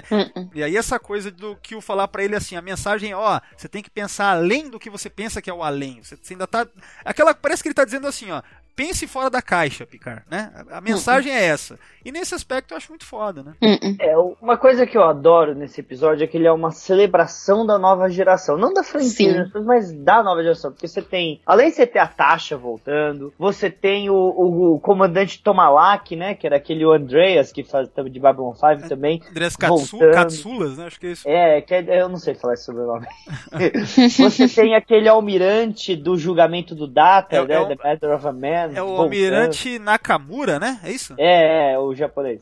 Então você tem todos esses personagens que fizeram parte da nova geração ali pa- aparecendo, voltando. É tão legal ver aquilo. Você vê o Hiker jovem de novo. É, na verdade, é, é o hiker daquele episódio Arsenal of Freedom, né? As Sim, imagens do tá no mato, né? Não, no, Os caras pegaram a imagem de arquivo do Arsenal of Freedom pra botar lá, porque não dava pra enganar, né? O hiker não tinha como. Ah, não, não dava. Mas se fizesse a barba do Hiker, não ia funcionar. É. Mas posso falar uma coisa também? Parece que esse episódio, assim, eles talvez assim, a nova geração tava dando muito certo, mas tinha que acabar a, a série. Só que eles queriam mostrar o quê? Eles queriam mostrar o além, entendeu? Eles não queriam ter acabado ali. Eles queriam mostrar como que era daqui a anos, entendeu? Então, como mostrar o pessoal no futuro, entendeu? Sim, Acho que mas foi aquele isso. futuro, aquele futuro nunca vai acontecer, porque É, exatamente o Picard ele destrói a possibilidade daquele É, então, futuro. mas é tipo uma ideia, entendeu? Não, mas isso que o Fernando falou tem muito a ver, o lance da celebração da série. E nesse aspecto é maravilhoso, cara. Pô, você vê o O'Brien, cara, como ele tava no O'Brien. piloto, assim, sabe? Quer dizer, não visualmente, ele tava um pouco mais gordo do que ele tava no piloto. Tá muito mais velho, né, brother? É, Todo sete mundo anos, tá né, mais velho. Sete anos. Mas, cara, é, é muito bom, né? Tipo, eles tentam fazer o Orf com o mesmo visual, né? Tal. Então, tipo assim, é, é tudo muito bacana nesse sentido. E mesmo essa coisa de imaginar como é que é 25 anos depois é bacana, né? Tipo, um data mais humano, assim, de certa forma. O LaForge. Che... Meu, aquela cena do LaForge chegando naquele é, vinhedo, né? Chama vinhedo, né? Uhum. Cara, aquilo é maravilhoso, cara. Porra, o Picard lá como um tiozinho lá E tal. é legal que é uma cena externa, né, cara? Sim, sim, é bonito pra caralho, cara. Puta, no Blu-ray. Cara, no- que na Califórnia. Cara, no Blu-ray, então, o negócio tá maravilhoso, cara. Nossa, é... Então, nes- nessa, nesses lances de fanservice, assim, é do caralho, cara. É muito bom. É um episódio tão bom que no, no, no último episódio da Voyager, lá Endgame, eles roubaram os uniformes, né? Esse episódio. Aliás, Endgame podia ser tipo I want to be all good things, né? O nome do bagulho, né? Porque. é tudo que eles queriam ser ali, né, cara? Mas sabe uma coisa que eu achei esquisitinha também nesse episódio, no All Good Things? É. Que assim, quando. Tá, o Picard já sabia que tava com aquela doença, o, o Picard velho, né? Já sabia que tava com aquela doença. Tá, primeiro que as maquiagens deles, deles velhinhos ficou horrível, né? Mas tá. É, todo mundo já sabia que ele tava com aquela doença e tal, mas eu achei assim meio forçado, sabe? É, assim, as cenas da, da senilidade do Picard, achei forçadas. E aí achei forçado pra não para não acreditarem na narrativa dele e principalmente eu achei o pior de tudo foi não foi não dar crédito nenhum pra ele numa situação em que todo mundo que tava ali já tinha passado por várias vários episódios de viagem temporal e tal. Então não era uma coisa tipo assim, olha só, é, eu acabei de ver o Chapeuzinho Vermelho passando por aqui. Não é uma parada completamente fora da realidade, entendeu? Todo mundo que tava ali sabia que podia acontecer e que já aconteceu mais de uma vez. Ah, mas ali acho que pesa, né? Porque ali, ao mesmo tempo eles sabem que o Picard tá com um problema lá meio degenerativo, lá uma parada. Olha, você quer que eu te dê um buraco enorme no roteiro? Eles falam que aquele rastreamento que estava sendo feito é como se tivesse sido por três Enterprises, babar uma em cada tempo. Só que uma Só é a que foi- Pasteur, né? Só que foi a Pasteur que fez o primeiro, não foi Não, a e o pior-. É mesmo. Cara, e o pior, não, olha só, eu tava, eu tava lendo sobre esse furo, né? Esses dias, e aí no Memorial Alpha tem lá dizendo que é o seguinte: que depois que o episódio passou na televisão, o primeiro que reparou e falou, que chegou assim, ó, explicou esse furo, foi o filho de 10 anos do Rick Berman, cara, que falou pra ele. Imagina isso, cara. A pivete chega assim, ô pai, peraí, essa merda tá errada. Peraí, ganhando pra peraí, dirigir, pra escrever, O. Rick Berman que deve ter os números na cabeça, assim, de milhões que foram gastos pra fazer aquela cena. Ai, Aí deve ter passado a mão na cabeça do filho e tá bom, meu filho, senta lá quietinho. Vai brincar. ai, cara, Vai brincar de trenzinho. é foda. Mas Outra, é... outra coisa interessante é que essa roupa, a roupa de, de juiz que o que usa, que é a mais famosa dele, ele só usa duas vezes nesse episódio e no primeiro.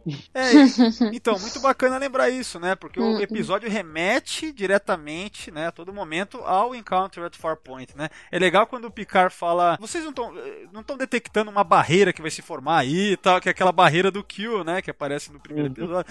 E aí ninguém, né, tal, não, não tem o negócio. Então é muito é, é muito bacana porque relembra, né? Engraçado, né? Você vê o, o caminho que a nova geração percorreu, né, cara? Aquela época conturbada da primeira temporada, chegar a esse ponto e mesmo assim, vamos relembrar daquilo ali, cara. Aquilo existiu, entendeu? Uhum. É bacana, cara. É, eu, eu vi um- um- uma entrevista do Ronald Moore, né? Falando que no roteiro original eram quatro linhas temporais. Eles também iam mexer com o episódio dos Borgs lá, do Best of Both Worlds. Caramba. Só que ia ficar muito caro. Isso eu não sabia. Legal, cara. Imagina isso, cara. Porra. Mas enfim, só me incomodou um pouco eu também. Aliás, me incomodou bastante nesse episódio o excesso de Tecnobabble. Cara, na, na- assim, nos últimos, sei lá, 20 minutos, cara, o tempo que é consumido com diálogos, sabe? Eles. É, porque aquela coisa, uma alguém, sei lá, por exemplo, no futuro alguém fala alguma coisa pro Picard, aí a consciência do Picard do passado, que né, a, a gente acompanha assim na história, aí ele vai dar a dica, sei lá, pro Data, ah, faça isso, tal. Aí o Data, ah, mas como é que você sabe disso? Não, apenas siga essa ordem. Ah, isso eu acho muito bom. Não, isso é legal, mas o problema é que fica muito tempo nessas explicações, cara, muito assim, sabe? De como formar. Primeiro que eles têm que enviar aquele feixe para detectar. Aí depois de enviar o feixe, tem que também ter um outro método lá de detecção, sei lá, né? E aí como que isso vai se formar ali e tudo mais, né? Aí tem toda essa explicação de tempo anti-tempo. Nossa, é um exagero nisso. Isso que me incomoda no episódio, né? É, Tecnobabble. Ah, cara, eu gostei do episódio, episódio bacana, mas sabe por que esse episódio vale a pena? Ah. É ver, é ver a Enterprise remasterizada, assim, tipo, descendo o cacete na nave Klingon, cara. É isso é o que vale, cara. cena do caralho. É aquela cena que você levanta da cadeira e fala, é, espe- esperei as sete temporadas pra ver isso, porra. E a Enterprise que tem é, camuflagem, né, cara? E não Gente do céu, pelo amor de Deus, né? Essa é a primeira vez que eles mostram numa batalha que você pode atacar de baixo também, né? Porque as naves sempre estão de frente. pra- A Enterprise vem de baixo estourando o Klingon. É, é legal. A Enterprise foi, a Enterprise foi tunada, botaram até o aerofólio nela. Só só botaram cromar ela inteira, ficar bonitona. Não, cara, no, no Blu-ray o bagulho ficou cinematográfico, assim, cara. Ficou... Não, a cena fica do caralho, cara, essa da Enterprise. Eu até esqueci. Qual, Ô, Fernando, qual que é o modelo da nave quando é toda. Esqueci o nome. Eu, já, eu até te falei. Não, é só refit. Só refit Não, não é refit, ela tem um nome É específico. Não, é Gal Galaxy, tem um. Não é um The Chart, é um modelo tipo Destroyers, acho que é a. Porque a Enterprise. Ah, não, quer dizer- Dreadnought, é uma Dreadnought. Ela passa de cruzador pesado pra uma Dreadnought. Então, assim, é tipo, cara, caralho. Space, the final frontier. It was really quite hypnotic. These are strange assim, é, eu só fico também, né, com esse lance de que essa coisa do contínuo que a gente comentou lá do eh, mais ou menos assim, em relação a isso. Mas eh, dá pra passar por cima porque foi muito legal ver as três linhas temporais e a consciência do Picard. Porque quem viaja no tempo aí é a consciência do Picard, né? É, é essa consciência que vai pelas três linhas no episódio. E ele eventualmente aprende a, a, a andar no tempo sem o kill com a consciência dele. Na última cena você vê que ele que tá comandando aquilo. É, ele, é legal que você vê que ele pega, vai pegando a manha. No começo é muito estranho pra ele, assim, né? Ele já não sente É. mais isso. No final ele já tá fazendo isso naturalmente. Né? E é legal também desse último episódio, centrado no Picard, a figura do capitão, né? É, é- é- é em Hum, cima dele, né, cara? Então, é, também, ou seja, a gente tem muitas cenas com Patrick Stewart atuando fodamente. Então, isso ajuda pro episódio ser excelente também, né? Uh-uh. Sabe uma coisa que eu adoro nesse episódio? É a primeira vez em Journalist que alguém vai usar a palavra track. Ah, é verdade. Vira e fala Your track to the stars has come to an end. É. E é a primeira vez que alguém usa a palavra track. Depois, no filme lá, o primeiro contato, vão falar Star Trek, mas essa ele fala track. Então vocês são astronautas em algum tipo de Star É, O- Star Trek, é. Mas ele só de falar track já tava legal. É, não, foi muito legal, né, cara? Quando o Q, né, falando legal, né? É, é, um episódio é uma grande celebração. E a última cena, né, cara? Porra, aquilo ali é lindo, né? Ele, o Picard pela primeira vez sentando na mesa de pôquer com os caras. Porra, é. É. Mas é isso, mais alguma coisa sobre Algo Things, pessoal? Ah, eu, a- o romance da, da Diane do Worf, né? Que eles nunca resolvem. Eu ia terminar numa nota positiva aqui, agora vamos falar Ai, dessa foi Uma merda. nota positiva, cara. Cara, esse relacionamento dele, eu queria saber quem que foi o cara que decidiu isso. A vontade de pegar a cabeça deles, cabaco no asfalto, sabe? Esfregar no asfalto. Você comeu o quê, cara, pra decidir isso? O mais Você legal é que o eles não. Nossa, a gente raiva sabe que eles terminaram. A gente sabe que eles terminam, né? E a única explicação que eles dão é lá no, lá no Insurrection, né? Que eles chegam e falam que, o- que o Worf fala pro Hiker, é, os seus sentimentos por ela nunca mudaram. Eles só se renovaram, sei lá, o raio. Tipo, tá, mas você terminou por quê? É, Não, mas nessa, nessa linha que eles mostram no episódio, ela morreu, cara. Ela morreu. Mas aí, Uhum. é. o É. outro dá azar com mulher, hein, cara. O cara perdeu três contar com essa aí. É, o, Or- o Orf é a Kira da, da, da nova geração, sabe? Tipo, É mesmo, né? Você, se envolver com a Kira, cara, você tem que, você tem que ter. Nossa, você tem que ter uma coragem. Uma boquinha de cemitério. Ai, cara, mas é fogo. Não, mas então, esse lance aí que vocês estavam falando, eu lembrei que eu já comentei isso, acho que no, é, no podcast do Generations, né? Que na novelização do Generations tem ah, ah, pensamentos da Diana, assim, ah, tal, o relacionamento com o não- alguma coisa que é dito lá que, sabe, fala um pouco sobre isso, sabe? Sobre o término, sobre a coisa não tá dando certo, alguma coisa assim, né? Mas de fato, em tela, morreu no, no All Good Things, né, cara? Já era. Né? E aí é foda, né? Porque ao mesmo tempo você pensa, pô, eles consomem um- algum tempo relevante do episódio em cima da questão do relacionamento dos dois. Sendo que depois não significa nada, né? Acabou, não nunca mais ninguém vai falar sobre isso. Então quando você vê esse episódio. Não, mas, hoje- mas pro episódio é importante porque, porque dá, é, dá entrada pra aquela animosidade entre. Ah, pra, pras hostilidades entre o Worf e o Hiker. Então, Então, no episódio isso é importante. Não, mas ao mesmo Só que tempo. o Hiker no futuro é um cara amargurado, bolachão, né? Lógico, ele perdeu a Diana pro Worf, cara. Não, mas Pô, então. eu gente, fiquei só um por po- ele. Gente, só, gente, só um pouquinho. O Worf é um tipão. Essa Roberta hoje. Porra, Essa Roberta hoje eu vou te falar, é picar, é o Orf, cara, tá, tá complicado. o Hiker é muito pau no cu, né? Muito, muito cheio de... Aí que o Hiker e o Worf, acho que o Hiker ganha.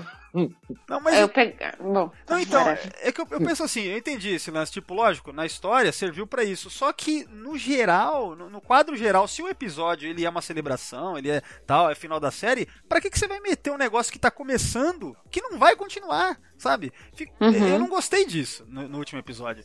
Essa coisa de pegar muito no lance de Anna Worf, né?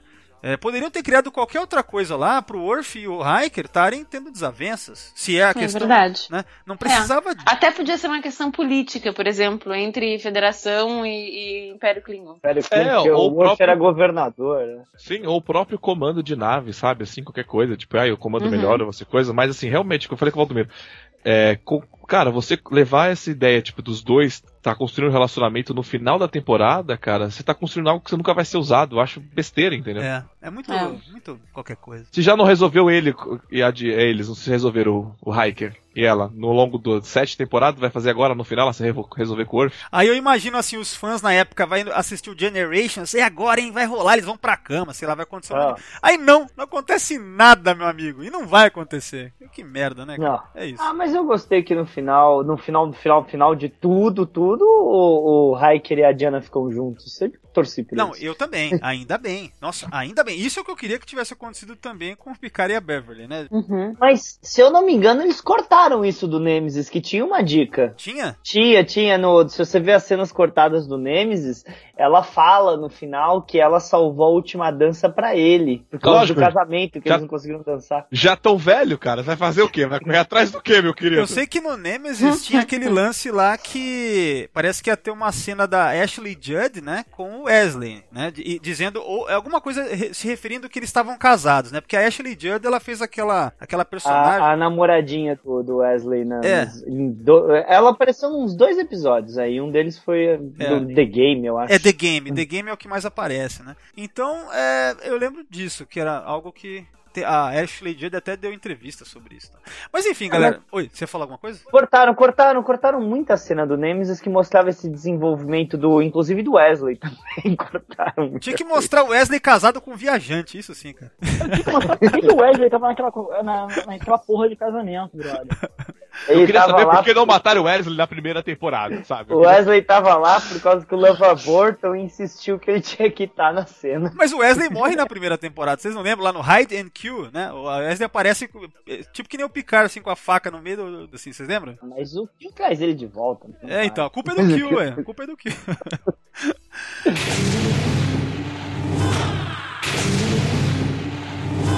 Writing, same old routine. Writing, time, French math. Jean-Luc, Mr. Dick, and I'll lead Jean-Luc, Mr. Dick. Oh yes.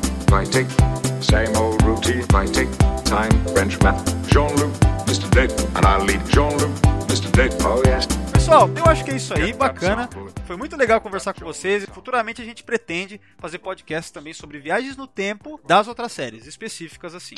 Então, por enquanto é isso, galera. Vamos terminando aí o podcast de hoje. Eu vou me despedir de cada um de vocês aí, tá? E aí vocês aproveitem e dão seus recados, façam aí seus jabás e tal. Inicialmente eu vou falar para o Fernando, que é, tá vindo aí pela primeira vez. Cara, muito obrigado pela sua participação, muito legal. E estamos aí, cara. Fica à vontade. Cara, obrigado por ter me convidado pra estar aí. Eu já escuto direto o podcast, tá? Do Sessão 31. Eu escuto na academia normalmente, tudo bem? Utilizando bem o tempo. né? Eu escuto na esteira, eu não, não presto atenção que eu tô correndo. Mas ah, muito legal estar aqui, de verdade. Tô, tô aqui para outras coisas. E pro pessoal que tá escutando, acompanha né, o trabalho lá do Star Trekkers, que dá um trabalhão, muito trabalho mesmo. E o canal do Nerd Tracker, tá? Que inclusive o Thiago, vez ou outra, dá uma participada, né, no Nerd Tracker, né? É, tem, tem, tem um episódio que eu e o Thiago fizemos também, com o Fernando Fernandes faz o Spock, que a gente escala a tripulação. Cara, a gente tava meio bêbado naquele episódio, viu? Eu notei, eu notei isso aí. Mas é muito legal, viu? Tamo aí. Legal, então é isso aí, galera. Sigam aí, procurem Nerd Tracker, tal, Star Trekkers e, e é isso aí. Valeu, Fernando. Bom, é, me despedir agora aí do outro Fernando aí, que é o Torelli. Fala aí, Torelli, dá seu recado, cara. Mais uma vez, obrigado pelo convite. e Procurem minha página no Facebook, Reguladores, Padrinho, Padrinho Nacional e de qualidade duvidosa. Não, e- você tá, tá vendendo as camisetas, né? Do... Tô, tô, eu, tô, eu tô parado, cara. Eu tô essa mudança também, bateu uma crise aqui artística, eu ando meio sem saco pra desenhar, mas eu, eu pretendo retomar mês que vem tudo, botar e, e botar um gás forte pra esse, esse ano pra eu conseguir fechar uns dois gibis. Essa crise, Ainda tem arti- tempo. essa crise artística de desenhar eu tô há, há uns 5 anos, acho. É, na verdade, a crise, a crise se chama Dark Souls 3, cara. Aí, ó. Torelli. Torelli, fa- faz uns desenhos de uma camiseta foda aí de Star Trek pra gente vender aqui. Olha aí. Até fácil, cara, mas a gente conversa depois, brother. Tem que saber que- o que, que você quer de camiseta. Eu indicaria o Valdomiro, que ele é melhor com, com- com desenhar gente, cara. Eu não sou muito bom nisso, não. Não, cara, eu eu, fico imaginando um desenho do Torelli do Morne. Imagina. Ah, legal. Cara, eu, eu, eu fiz um desenho anos atrás, cara. acho que é o único desenho que eu fiz do Star Trek, cara, que era uma tripulação de gatos. Do- dos Kaitianos lá ou não? Não, não, é, mais ou menos. Foi uma livre interpretação. Era o, era o, ga- era o gato do Data. É o Spot. Eu amo, eu amo o gato do Data, eu amo todos os gatos, cara. Ai, ai. Mas legal, Torelli. Então é isso aí, galera. Procurem no Facebook, né? A página é Figura de Ódio, né? Ah, não, reguladores, eu mudei o nome. Ah, mudou? Olha aí. É, cansei de explicar por que do nome da página, eu resolvi deixar o nome do gibi só. Legal. Reguladores, quadrinho muito louco. Então é isso aí. Valeu, Torelli. Até a próxima, cara. Próximo aí, me despedir do Thiago. Thiago, vai lá, cara. Dá seu recado. Até a próxima. Valeu. Valeu, Monoides, valeu, Valdomiro aí participar. Sabe que esse programa também vai estar lá no Diário do Capitão, então só clicar, conhecer, a gente tá nessa parceria aí sempre. Obrigado e até a próxima, Monoides. Engage. Roberta, muito obrigado pela sua presença mais uma vez e até a próxima. Obrigada, até a próxima. Bom, é, antes de fechar aqui, eu só queria também dar o meu recado. Pessoal, é, acompanhem o Sessão 31 nas redes sociais. Então a gente está no Facebook, procurem lá a página e o grupo, entrem lá, curtam a página. Estamos também no Twitter, é o arroba Secal31 e também no Google+. E agora eu estou vendendo as camisetas do Sessão 31, tem camisetas masculinas e femininas, deem uma olhada no site, é só clicar lá, é direcionado para o Elo 7, né, que é o site de compras online. Então vão lá, sejam felizes, comprem, é isso aí. Obrigado a todos que estão ouvindo aí e Kapla!